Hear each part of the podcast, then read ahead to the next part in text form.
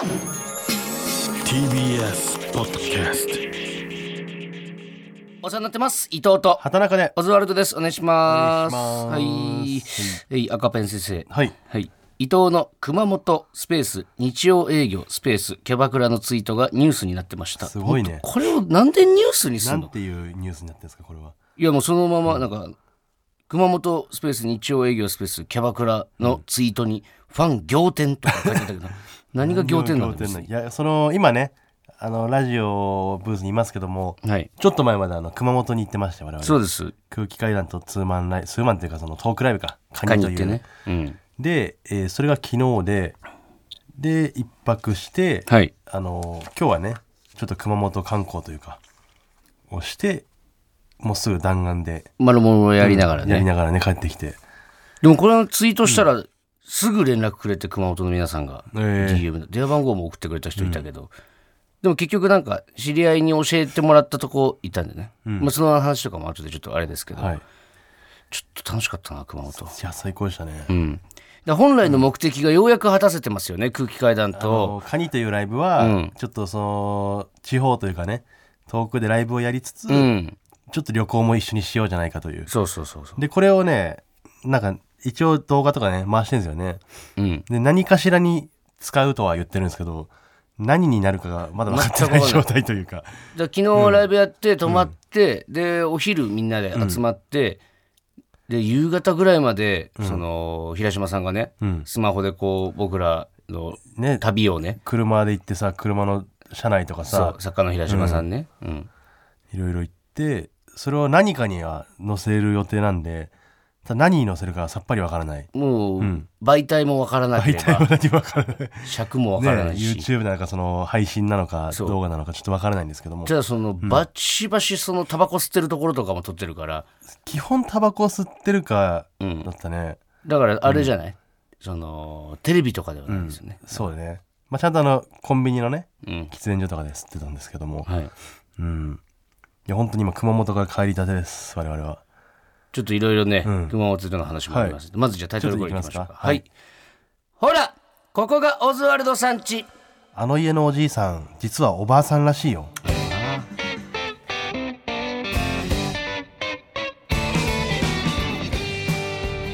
はい。ラジオネームノルウェーバックさんからいただきました。はい。これはもううちの母ちゃんがもう思いっきり言われてますから、えおおじいさんって？うちの母ちゃんはあの、ニカポッカ履いて、うん。あのー塗装業やって屋根の上塗ったりしてるから。ああそう。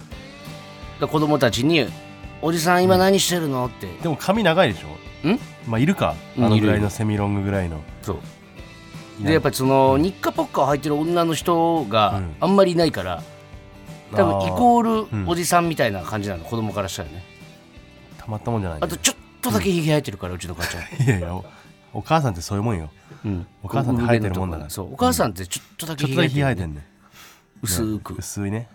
細かいやつね。あれおばあちゃんとかでも、がっつり生えてる人もいるよな。おばあちゃんの方が太いの生えてるかもしれないね。俺ぐらいのおばあちゃんいないたてかさすがにそれいないけど。まあ気にしないんだよね。おばあちゃんって脇毛生えてたっけ？え？え生えてなきゃおかしくない？えなんで？別に処理性ってさするんじゃない、あのーおばあちゃんの脇毛生えてないんじゃみない？んなあのレーザーとかでさ、うん。処理して綺麗になっていやるじゃない？レーザーっていうか別に若い人はさいや脇脱毛行って。毛処理みたいなの別にどの世代でもやってたよ昔いやでもその最近の技術いだから。や生えてないっておばあちゃんいやおばあちゃんの脇見たことないかもいや俺母ちゃんも生えてないよだって。生えてない？生えてないよ。お前の母ちゃんだけだよ剃ってるってこと？え？剃ってるってこと？剃ってるよ。お前の母ちゃんも剃ってるって。いや俺の母ちゃんの脇も見たことないかもな。いや絶対剃ってるよ。えお母さんおばあちゃんで脇毛処理しておるか あちゃん脇毛ないって絶対。えじゃあ処理しなきゃあるでしょ普いや通処理してるっつうの。する？おばあちゃんいや脇をするよ脇毛。何？でい T 字とかでやるの？や T 字とかなんかいろいろその昔からやってきた自分なりの処理の仕方があるんだろいや脇毛そうか。脇毛がない方がいいみたいなさ感覚あるかな感覚あるるだろ絶対いやでも見たことないかもおばあちゃんの脇毛。見たことないからでしょ脇を。今度おばあちゃんちょっとじゃあ連絡ください。脇毛がどんな感じか。生えてるか、うん。僕私のおばあちゃんおばあちゃん。脇毛が生えてるかちょっと見たことない。実は注目したことなかったかも、まあまあもしね、近場にいたら教えてください、じゃあ。さあ熊本行きましたけどどうでした、いやあのーちょっとね初めての熊本でした僕が僕もです、うん。いろいろねライブとかでもどこ行った方がいいですよみたいなさ、うん。であの大宅さんね、はい。えー僕らの先輩のうん大沢さんというコンビの、うん。えー第3からあの熊本行くんだったら、うん。あの分流うん。分流というラーメン屋。うん。そこは食った方がいいぞと言われてて。はいはい。でお昼ぐらい集まってねまずはその分流を目指そうっつって。2日目ね。そライブ終わって。ううん。うん。で分流行ってきてあの結構行列できててね。うん。やっぱすごかった。うん。開店前からも。うでめちゃくちゃ美味しかったじゃないですかそうね。うん。油がもうすごい。あの本当にねなんだろうパワー系のラーメンというか。だから豚骨ラーメンに近いけどまたそれともちょっと違う。そうね。麺麺ももちょっと太めでそうそうそうそう。もうニンニクとかいっぱい入れてみたいな、うん。で背脂すごいたっぷりみたいな。もうドロドロよ。ドロドロでもめちめゃくちゃうまかった。うまかった。うん、うん。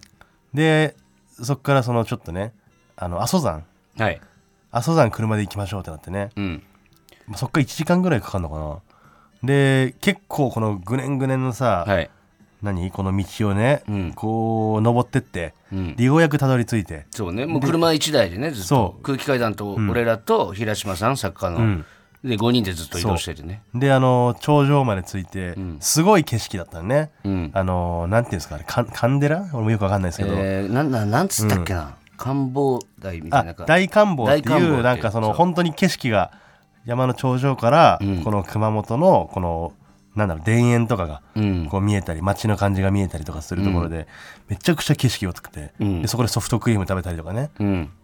でこの端の方まで行ってみようとか言ってさうん。見てて気づいたんだけどさうん。あれ阿蘇山じゃないらしいね。そうなんだよ びっくりしたよな。地図をね開いたんですよ。うん。大観望とこ目指しましょうってナビ入れてねうん。行って頂上を登って地図を開いたら、今いるところからちょっと離れたところに阿蘇山っていうのがあってそうそうそう。俺ら登ったのあれ阿蘇山じゃないんだよ。衝撃だったね。うん。でこれあどうします？言っていいんでしたっけ？大丈夫ですよ。さっきあの確認取りましたんで。言っておりました？うん。あのーちょっと大事件というかね。うん。うん。いやーこれはだから平島さんの名誉にも関わってきちゃうことなんですけども。っていうかねなんかその分流、分流ね。をね、うん。た食べる前から、ん。なんかそのモグラがずっなんかすごいん。うんこしたいうんこしたいってずっと言ってて、そうね。コンビニ寄るたびにうんこしてね。で、モグラのうんこは臭いって塊が言ってて。そう。でモグラは「いや臭くねえみんな臭いんだよ、ううんんこなんんて」こなかみんな臭いんだよっつって。で最初にコンビニ寄ってね。そう。でモグラがうんこして、ん。平島さんがモグラがうんこした後に、トイレ入って「くせえ!」とか言って平島さん出てきて。喜びながらなんかね。ね。うん、でモグラのくせえはやっぱりみたいんでみんなでなんかキャッキャ言って、キャッキャ言ってね。うん。でその阿蘇山のね阿蘇山じゃないけど阿蘇山っぽい山を登って、ん。その頂上でもまたモグラが帰り際にうんこしたいっつって、でどんだけうんこすんだよお前とかって平島さんがね、ね。でもあの分流がやっぱりその油が結構多いやつだから、うん。急にこう催すというか、そうね、うん、あれもうまいがゆえの代償だけど。モグラがもうめちゃくちゃ替え玉してさ、ご飯も食ってたから、うん。まあ、相当だから溜まってたんだろうね、うん。でそのまあある程度見終わって、うん。で飛行機の時間今降りないとちょっと間に合わないぞみたいなうん。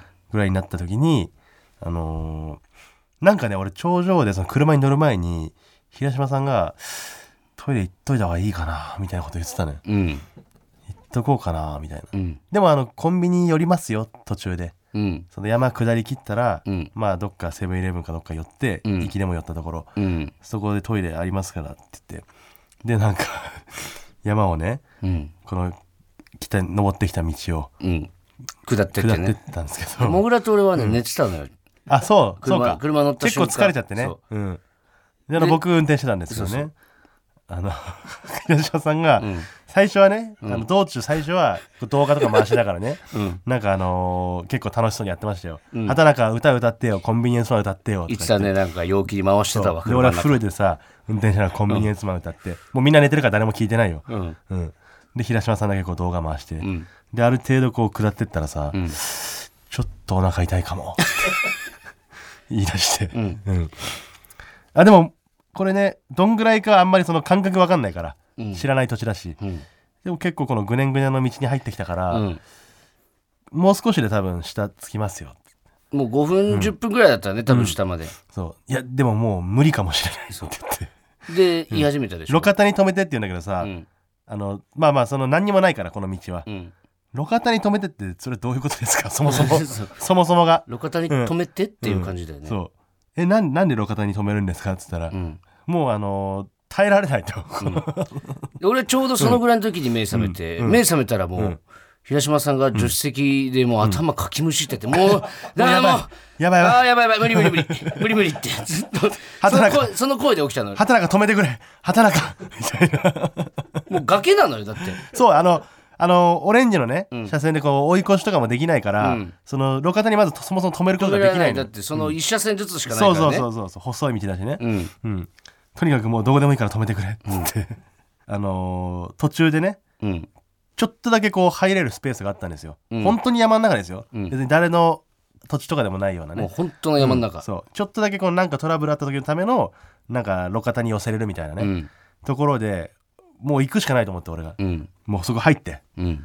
で平島さんが止まった瞬間に助手席から飛び降りてって。そうね。平島さんティッシュティッシュっつってティッシュ渡してねで山の中に消えてったんですよ。平島さんが。うん、だからまあ皆さんねもう分かると思うんですけども、うん平島さんあの野ぐそをしちゃったんですよ。うんこしちゃって うん、こしちゃって。で、うんうんこしちゃってね。うんで、本当にね、んそんな行くっていうぐらい山奥に平島さんが消えてったのよ。そうねだからまあさすがにそ帰ってくようのに、もう本当に。山の民が山に帰ってくように ように、本当に奥の方まで行って、あ全然見えなくなっちゃうすごいスピードで行っってたもんね。そう。で、モグラと、ちょっとこれ、どこ行ったんだどこまで行ったんだろうな、っつって、移動ちょっと写真撮ってきてよって言われて、俺、見に行って、うん。平島さんを。でももう本当にどっち行ったか分かんないから、うん。でも、狩りをする人の気持ちが分かるというか、うん。ちょっとだけ、プッとかうん。聞こえてくるのよ、奥の方から。ああ動物のなんか足音が聞こえるみたいな感じでね。あれって、うん。この奥かなと思って、ん。俺、竹やぶみたいな、こう、かき分けて、そんなかき書き分けなきゃいてけないとこまで行ったんだ。行ったらさ、本当になんか、ちょっと光って見えたというか、もう。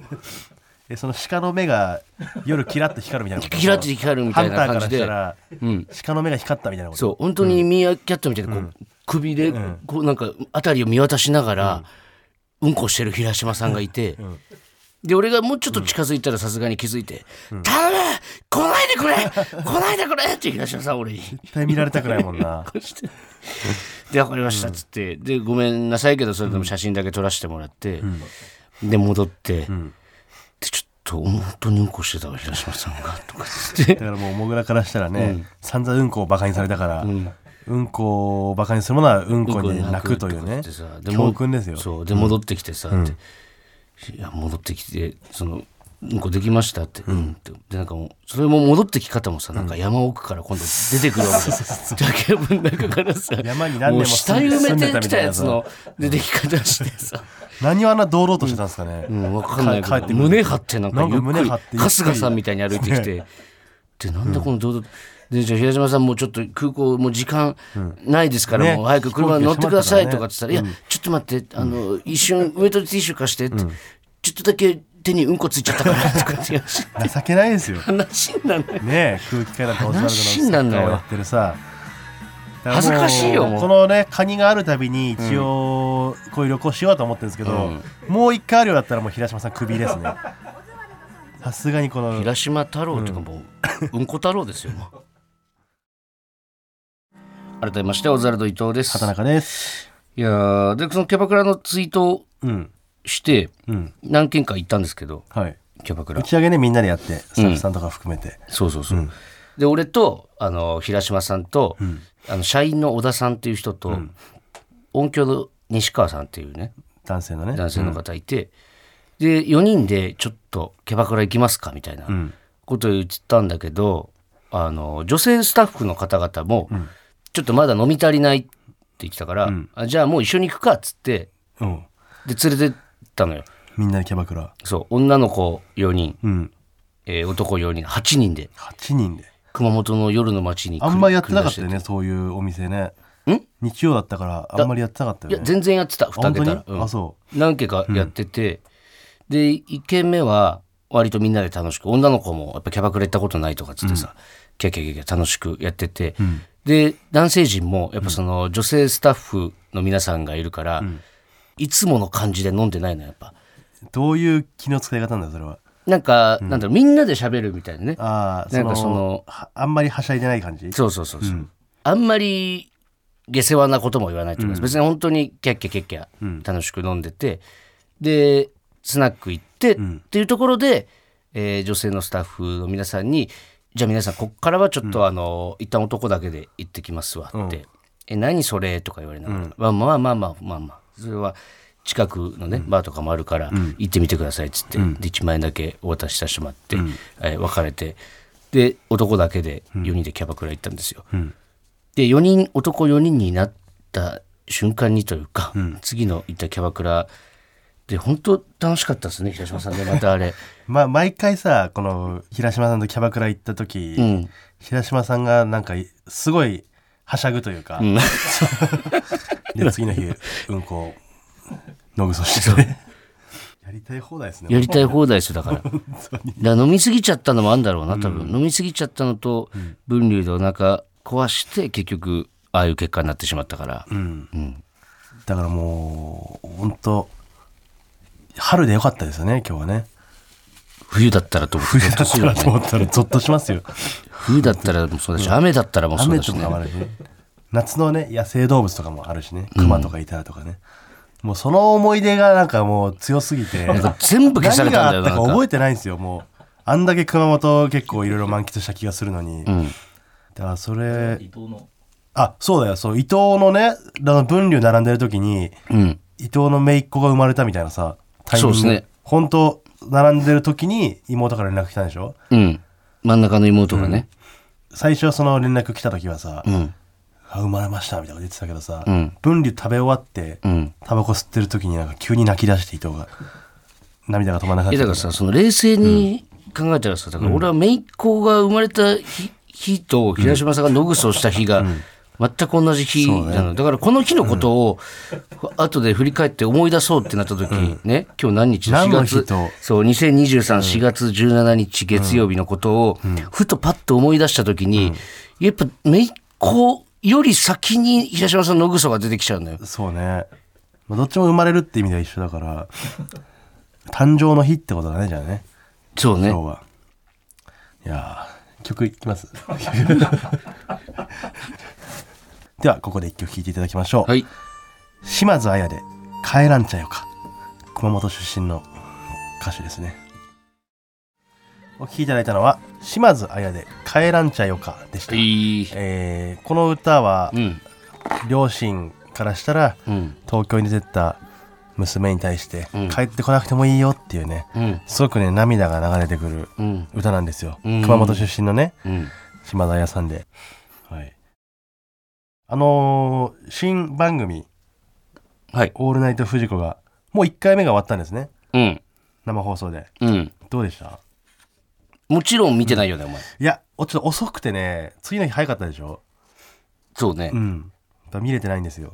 録画とかはしてる？録画とかはしてます。見るつもりはあるの？もちろん。お前はほんと見ないよね、俺が出てるやつ。ないあんな遅い時間。次の日早いから。普通さ、これど、お前、その、俺なかなかだと思うの、オールナイトフジコって結構のその規模的いに、やすごい力が入ってるっていうか、ね、あんま気にならない。いや気にならないことはないけど、うん。いやタイミング的にねそのそれで終わった後すぐさ花を送ってくれたじゃないですか、番あ組であなた。の僕のねあのありましたよ名前で、うん。はい。それは盛り上がってましたか？いや、なんかお前んとこだけ拍手がなかった。なんでだよ。そう言ったけど。どうし、てだよ。俺もどうしてだよとは言ったけど。そうですね、めちゃくちゃシンプルに、一言で感想言うなら、もう、とにかく楽しかったわ。最高。なんかね、独特というかさ、ん。フジテレビに、ん。もう夜の11時入りとかで、まあなかなかないよねそういそう。う番組はね今。でみんな集まってきて、で大人たちがやっぱ初回っていうのもあってむちゃくちゃ多くてさ、ん。でなんかお祭り感えぐすぎて、えなんだろうなあの本当に今から飲み会始まるぐらいの感じというか、うん。大宴会始まる前の感じ、えーワクワクが止まらない、ワクワクが止まらないで、でもやっぱ不安ももちろんねあったんですけど、ん。ただ始まってみりゃもうあっという間というかね佐久間さんと森田さんとの、もうやりやすさったらないしね、あそう。うん、そんなにね一緒にはやってないはずなのにね。佐久間さんも、そうゴッドタウンも俺らも何回かだけだし、うんそのトークサバイバーとか去年ね出させてもらいましたけどでも、佐久間さんと絡むってこともそんななかったしめちゃくちゃ喋りやすい。で進行もめちゃくちゃ佐久間さんがやってくれるから、あそっか。佐久間さんが進行なんだもんね。そう。だから俺と森田さんは、まあその裏回しじゃないけどサブ MC みたいな感じで、ん。もうずっと自由にやらせてもらえるし、ん。なんかう嬉しかったな成功だったんですかじゃあうんだと思うんだけど、でもここからもっともっと面白くなりそうな感じで、本当にだってリハだってお前さ、ん。11時に入って1時からスタートで、ん。で12時ぐらいに1回スタジオ行って、ん。えー最初オープニングここからスタートします、でこっちの方立ち位置移ってくださいって、ん。っていうのを3分ぐらいやって、はいじゃあリハーサル以上になりますって言われて、えもう何ーにももういいんだ。もうほぼほぼフリーというか。手探りのまま世界一短いリハ、もうライブと一緒、えー。もうそういう方針ってことだねもうね。そうだから本当にその場その場でどうにかしていくみたいな番組になりそうこれからも。えすげえ楽しかった。女子大生の子がいっぱいいるんですね。14人ぐらいかな。それは普通の女子大生ですか？本当に普通の女子大え生そのなんかモデルやってるとかじゃなくて。えーっとねいない。あの何人か経験したことある子はいるのかな分かんないけど。でもフォロワーインスタのフォロワー2万とかいたらなんかインフルエンサー的なことじゃないの？うんいや2万じゃインフルエンサーって呼ばないんじゃないいやいやでもなんなんか何かしらやってるでもミス何々とかその大学のねん。の子とかはいるだろうけどー。本当に人前に出て喋ったことがないっていう子たちばっかりだから。それがどんどん慣れていくってことね。あのカラサギ的なことね。さんまさんの。ああどうなんだろうな、カラサギとまた別のあれだと思うけど、あれはだってなんつうの？もう水も甘いも知った女の子たちってこまあ確かにね。いろんな人がいたけど。そうそうそう、だって18とか19とかいるからね、えそう。で18から19、えー、18から22歳までか大学生だから、えうん。まあそのがえー、何？なんていうんだっけ？大学院行ってる子もいるから、うん。その子とかもうちょい行ってるかもしれないけど、もう今のところは普通のだからでも普通の子なんだけどやっぱちょっと、あの乃木坂のさ、ん。その5期生の子たち乃木坂スター誕生やった時の、あの感じともまたちょっと違うというか。そうデビューして間もない5期生と一緒に番組をやった時の、あの初々しさとまたちょっと違う感じの初々しさというか。まあ乃木坂の方がおしとやかな感じがあるというかね。ちょっとまああんまり、アイドルだからね。うん。その最初は緊張感もありつつみたいな感じだけど、こっちはこっちでね、だからみんななんだろうどういうモチベーションなのかが分かんないから、どうなのあれから売れてやるっていう人が多いんかな。っていう子もいるんじゃない、うん。分かんないけどそのそっから先この番組を皮切りにというか、うん。まあいるでしょうねでもそういう人もね。うん。うん。でなんかサウナの企画みたいなのがあってさ、うん。えーっと森津さんがその藤子ちゃん？藤子ちゃんたちって言うんだけど、その大学生の子たちを、ん。そのうち2人と1人ずつサウナに入るのよ。うんで藤子ちゃんは私服のまま入るの。へでサウナの中で話してて、藤子ちゃん暑いから出たいんだけど、森津さんが出さないように、ん。こうお話をするみたいなことをやってたら、本当に生放送で打ち合わせとかも全然そんなんなかったんだけど、その女の子が、えーあんあんちゃんあんちゃんあんなちゃん。かな、確かが話してるうち暑すぎて、もう上着脱いでちょっとキャミソールキャミソールっていうか、え下着みたいなみたいな。うんのがあってなんかそれがなんか、それも多分昔の「オールナイトフジ」だったら、ん。もっとエグかったんだろうけど、うん。今はそのいろんなさ規制とかがうん。すごいじゃんか。うん。だから昔みたいにみたいな、まあ、むそもそもそのああいう風にやろうっていう風に思わなくていいと思うんだけどさ、うん。ただその瞬間がさなんか、とんでもなくスタジオが湧いてさ、なんかあの時の懐かしいテレビが帰ってきた懐かしいテレレビ帰ってきたっていうかなんかそれだけでもなんか一個ちょっとハプニング起きた感じになるというか、全くそうそんなつもりもなかったから、なんか生放送のテレビの感じうん。をみんなで味わいながら、ん。で毎週毎週こんな風になんか思いもよらない方に行くんだろうなと思ったらめちゃくちゃワクワクするよねやっぱ毎週楽しみですね。毎週楽しみです。次こそ見るわ。え？次こそ見る。なんでもう1話目は見ないって決めてんの？お前。やっぱ生もんだから。でもだってうん。来週だってお前次の日早いよ。じゃあまあ飛行機で見る。録画して。えっと、本を渡させてもらったじゃないですかあなたに、はい。僕が書いた、うん。一旦書かせていただきます、はい。はい絶賛発売中です、えあの、よ読みました？いやこれがね、あの読むなって言われたの伊藤にいや言うじゃないですかマジで。俺はそれは。あの読まなくていいよって言われたから、伊藤が死んだ時とかに読もうかなと思ってる。いやもうその、え俺が死んだ時のような話なんて全然書いてないし、なんか全然違うだろうし俺が死んだ時と俺書いた時の気持ちは、で伊藤が死んだ時に「オールナイトフジコン」を見るし 伊藤が死んだ時に「オールナイトフジコン」を見るから。大変じゃない？まとめて見る方が2時間生放送何年分録画してみんなだとは元気だったからこんな頑張ってたんだっていうのをやっぱこの恥ずかしいじゃん。伊藤が生きてる時にさ。俺は全部見てるよお前が一人で出た時のやつ。恥ずかしくないの頑張ってるなって思って。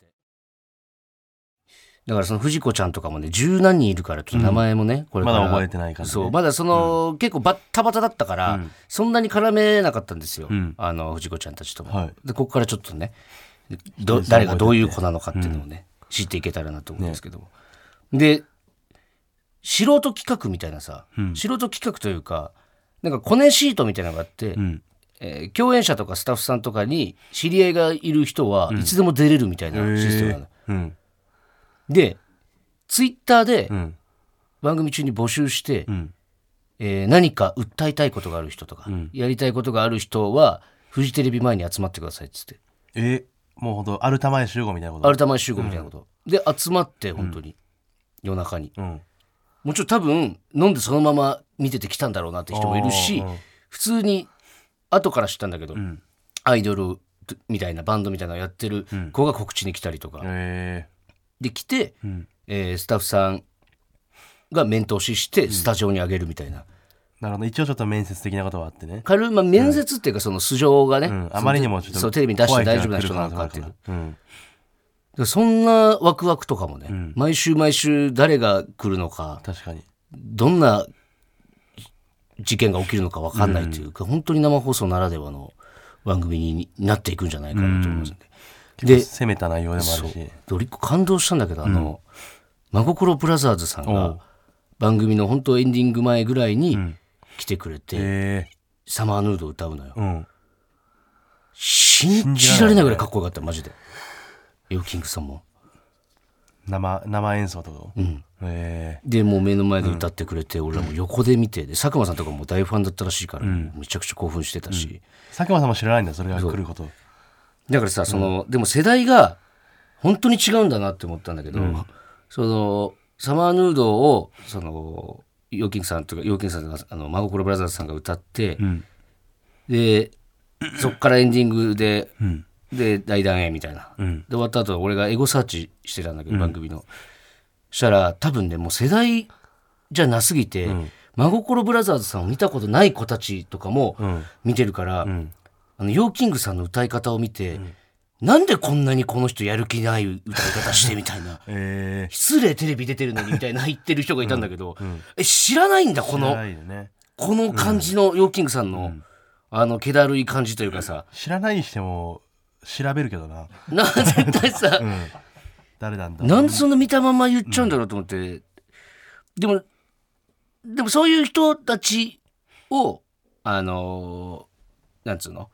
に向けてというかさ、あの頃の「オールナイトフジ」を見てる人たちだけに向けてやってもしょうがないじゃんか、そうね新しい人とかもそう。そうそう。だから20代とか30代のね、ん人たちにとってねちょっと何年か経って、えーあの頃あれ見てたわみたいな番組に、ねなっていってほしいですけれども、ね。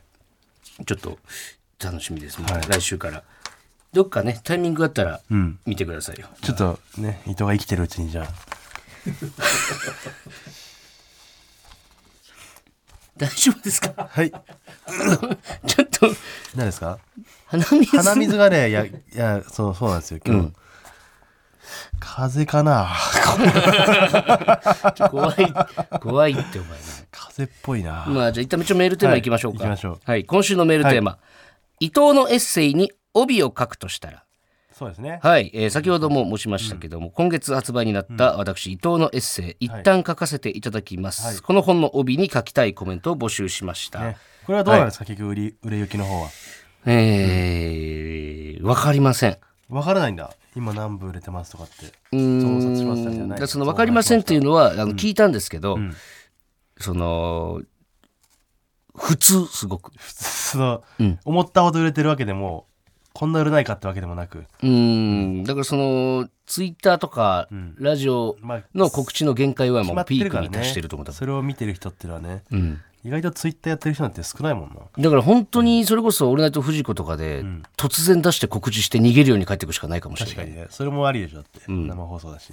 まあまあまあその辺はちょっと作戦考えますけど、はじゃあメールいきましょうか。はい、はい。えーではラジオネームババファイさん。バオファイさん。一気に8ページ読んだ少なこれはねあのー吉本の会長大崎さんの本の帯を書いたはい。松本さんの松本人志さんのはい。一気に8回読んだを引用しました、うん。8少な。少ないですね。8ぐらいで止まったんだ。これ本当に読んでるとしたらショックですね、一気に8ページは。1話も終わってないんじゃない？8ページ。1話ぐらい終わってるか。1話前書きが終わったぐらいじゃないですか。前書き8ページなんて。全然進んでないじゃんなるほどなるほど。ははい。い、えー続いてラジオネーム緑村紀子さん。緑村紀子さん。どれが本物の伊藤俊介かわからない。さすが漫才師だ。ちょっとわからないめちゃくちゃぽいなでも、はい。でもこれはね大島優子さんの写真集ん「ユーラリ優子」を参照にしてるらしい、なんでみんな引用してくんだよ。ユーラリ優子帯って多分、ん。あでもこの人が言いましたって言われたらでもうん。ピンとくるようなことだけどねなんか。確かにね。ちょっと深い感じとか、いいじゃないですか、はい。続いて、ラジオネーム渡辺パチオ。はい。心地いい眠りに誘うこの一冊、えーちなみにブレインスリープピローが届くまで僕はこの本を枕に使います。で前回ね、渡辺パチオお礼がないのかといううんふうに言ってたと思うんですけどう。今日もないねお礼が。いやちゃんとあるんですよ。え？ブレインスリープピロー本当にありがとうございますまだ届いていなくて使ってみてから感想も含め感謝のメールを送らせていただこうと思っておりましたが、まずはありがとうございます。と伝えるべきでした、大変失礼しました。いいやつなんかい。律儀な渡やつ。辺パチオいいやめちゃくちゃ律儀だった。なるほど、いいじゃないですか。えー続いてラジオネーム、ヘビ使い座さん、もう好きです。不安です。上沼恵美子。いや違う。お前として送ってこいって。上沼恵美子さんが書いたとかじゃないのよだから、この人もう好きです。ファンですじゃなねそうなんでまあこんなんあったらすごいけどね。上沼さんがね。上いやこれはすごい。なんかみんなちょっと書きそうなの送ってくるんだでも確かに、えー続いてラジオネームゲンモンゴロイドさん。はい。幸福感は月のようだ、うん。満たされているのに欠けているように感じる。欠けたことなどないのに。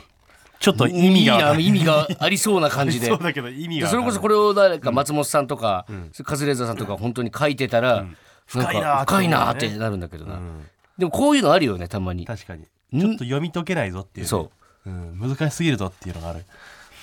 濃いなーこれも。続いてラジオネーム穴あき靴下さん、はい。シミケンが書いた伊藤さんの本の帯。はい。この本が一冊あったらもう前儀は必要ないのかもしれない。じゃ俺そんな内容じゃないのだから。でも全員読んでないんじゃないこれもしかし読んてでない可能性もありますあとシミケンが書いたらとかじゃないからさ。何度も言いシミますけど。ケンが帯を書いた場合ね、はい。えー最後ラジオネームマイペース。帯から上の部分がテーブルに座ってる伊藤さんの上半身になっているので帯の部分にはリアルな男性器のイラストを描いておけば伊藤さんのヌード写真集と勘違いした人が買ってくれると思います。何言ってんのマイペース。帯でも何でもないです。なんでも趣旨をマイペース。らしくない。どうしたの？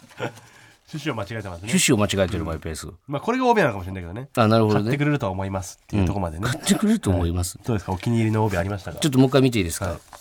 本当にでも、ちょっとくください、うん、え？嘘だろこいつ。今畑中がメールね、今畑中が読んでたから、僕にメール渡してもらおうと思ったら、思いっきりアクリル板越しに渡そうとしてきてアクリル板ぶつかってましたわなんか透明すぎて見えなかった。ちょっとなんか目トロンとしてない？いやだからもう完全に風邪です。いやだから。完全に。か帰りなよもう。完全に風邪ひきました。なんか今日ずーっとおとおとなしいというかなんか、あれだなと思ってたけどもう帰りな？もう完全ですこれは。うん、これかな？幸福感は月のようだ、満たされているのに欠けているように感じる。欠けたことなどないのに深そうだないややっぱセンスあると思われたいからね、こういうの、はい、いいじゃないですか、はいありがとうございます。はい、はいそれではここで一曲お聴きください、真心ブラザーズでサマーヌード。はいお聴きいただいたのは真心ブラザーズでサマーヌードでした。やっぱこの歌聞くとなんかエモいというかねなんか昔のこととかすごい思い出しますよね。あとなんかどう？この歌になんか思い出とかある？俺はなんかバカだから歌詞の意味とかも何て言ってるか全然分かんなかった。そっか。分かった。なんかごめんな。うん。もう帰んな。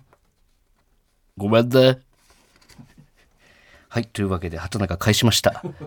なんかずっとね、飛行機降りたらへんからもうトローンとした顔してたんで、まさかと思ったんですけど、ちょっと限界みたいです、ここが。で、番組としてもちょっと、あのテンションのやつをラジオに出すわけにはいかないので、ちょっと変えさせていただきましたということで、ここから私、伊藤一人でえーやらせていただきます。えー元気いっぱい盛り上げていきましょう。それでは行きましょう G 生の句一人でちらのコーナーやる日が来るとは思いませんでした。こちらは作家の瀬尾先生が考案したコーナーです。日々悶々として G にふけっているチェリー作家の瀬尾先生。時折 G 行為中に一句思い浮かぶことがあるとかないとか。このコーナーでは G を題材とした生涯最後の句を募集します。必ず記号も入れてください。えーちょっとね元気よく始めたいところなんですけれども。ちょっと僕も僕でねあの文流のねあのすっごく美味しかったんですけどなんか中本とかね行った後もちょっとお腹痛くなったりするじゃないですか。僕あの完全に今文流のねあの腹痛が今ぐわっと込み上げてきてましてね。少しだけちょっとトイレに行かせてもらえないでしょうか。少々お待ちください。すいません。ちょっとごめんなさい。すいません。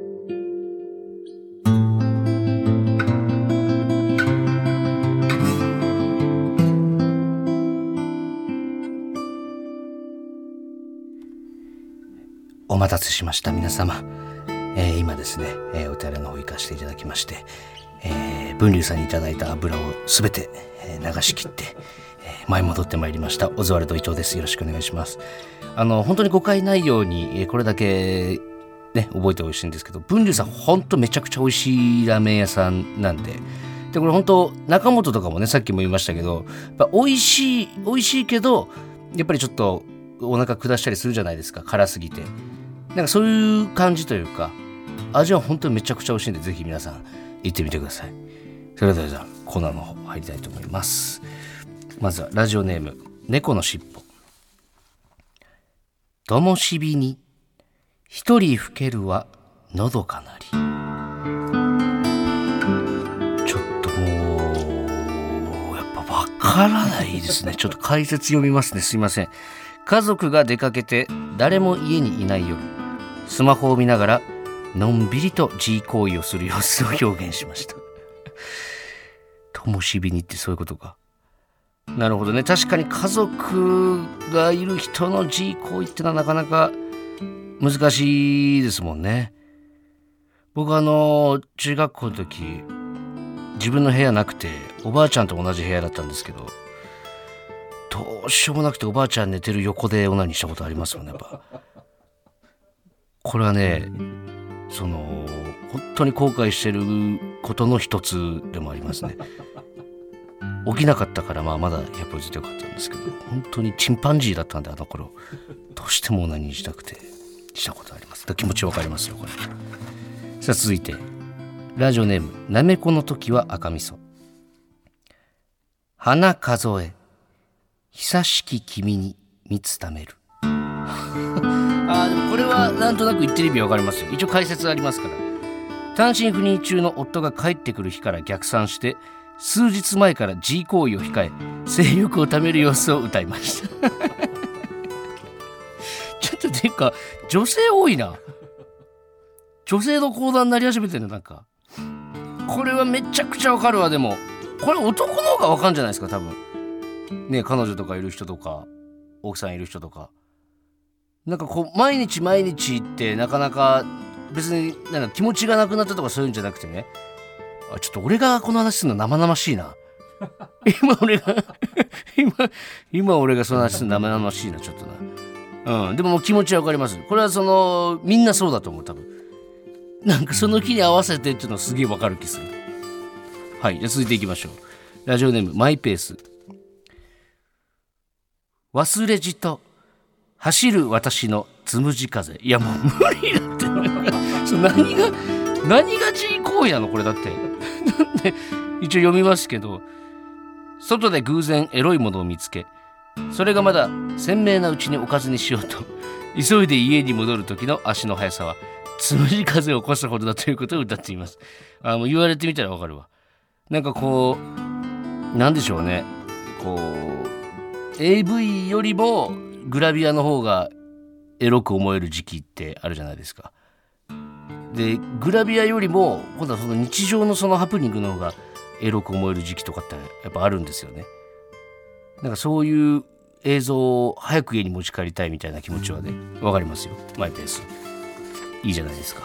最後ですね。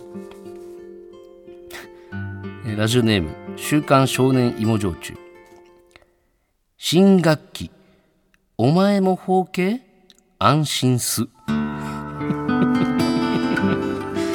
新学期お前も包茎はてなんですね。安心す。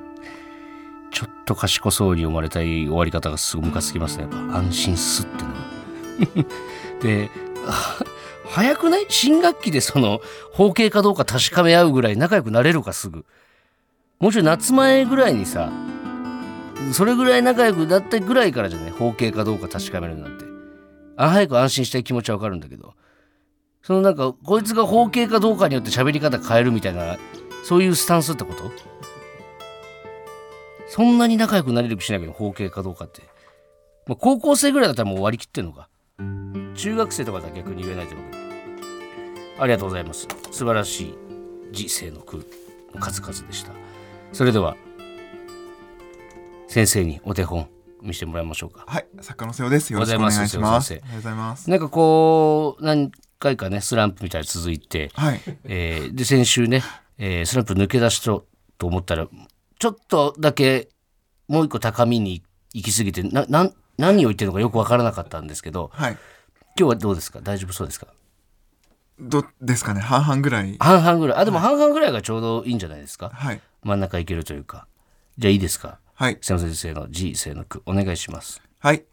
天の川、彦星がした射精かな。一応聞いてもいいですか？どういう意味か？あ、そのままです。そのままですじゃねえんだ。まあ、彦星と織姫が会えない日って割とうん。続いてるじゃないですか。うん。あだからドバッドバってってこと？溜まってんのか1年分出たのが天の川だと言いたい。はい、なるほど。素晴らしいです。ありがとうほらここがオズワルドさんちエンディングのお時間です。はいというわけでちょっと畑中ね途中で帰っちゃったんですけれども皆さんのご心配なく本当に来週にはね、えーきっと元気な姿をまた見せてくれると思いますんではいあのー心配な気持ちはわかるんですけどもどうかあのあいつの帰りを待っててもらってにまたあいつとね皆さんの前ででこのオズワルドの俺と伊藤と畑中のうんセッション皆さんに聞かせられるように。ね。俺もあいつのあいつが戻ってくるまで俺も待ちますし皆さんもあいつが戻ってくるまで信じて、えー待ってあげてください。お願いします。でちょっとメールテーマなんですけれどもうーん、なんか今日、あれですね、自分らで言うのもあれですけど、ちょっと下世話な話多かったですね。うん、いや、うてか、うんこが多かったですね、なんかね。途中退出もね、あったりなんだりで、あれなんですけど、ちょっとじゃあ、えー、平島さんがね、結局、そのモグラがうんこしてたのをね、もうずっとバカにして、いじり続けてたのに、最終的に自分が山の奥の方でうんこしちゃう結果になったということで「〇〇を笑うものは〇〇に巻く」泣く「えー、を笑うものは〇〇に泣く」でいきましょうかテーマ。東島さんはうんこをバカにしてうんこに泣いたわけですけれども。別にあのうんこ縛りじゃないんで皆さん。うんこに限定して送ってこないでくださいね。〇〇のところはあの皆さんで考えてもお金でもいいですし何でもいいですよ。でこのテーマをねせっかくこのお昼のね爽やかなラジオみたいなテーマにしてるんでうんこ縛りとかじゃないですからね。これ何回も言いますけど。こんな言えば言うほどな感じもちょっとしますけど。でメールテーマは〇〇に〇〇を笑うものは〇〇になくで、えー募集しております。ぜひ送ってください、えーメールの宛先は oz.tbs.co.jp です、えー ozu.tbs.co.jp です。メールが読まれた方にはココーズステッカーをお送りします。今日の放送はラジコのタイムフリー機能で1週間限定で聞けます。そしてポッドキャストでは本編の再編集版とアフタートークを配信します。ぜひお聞きください。はいそれではここまでのお相手はオズワルド伊藤と音の子でした。TBS ラジオでお聞きの方山里さんちはこの先です。おー。えー伊藤はい。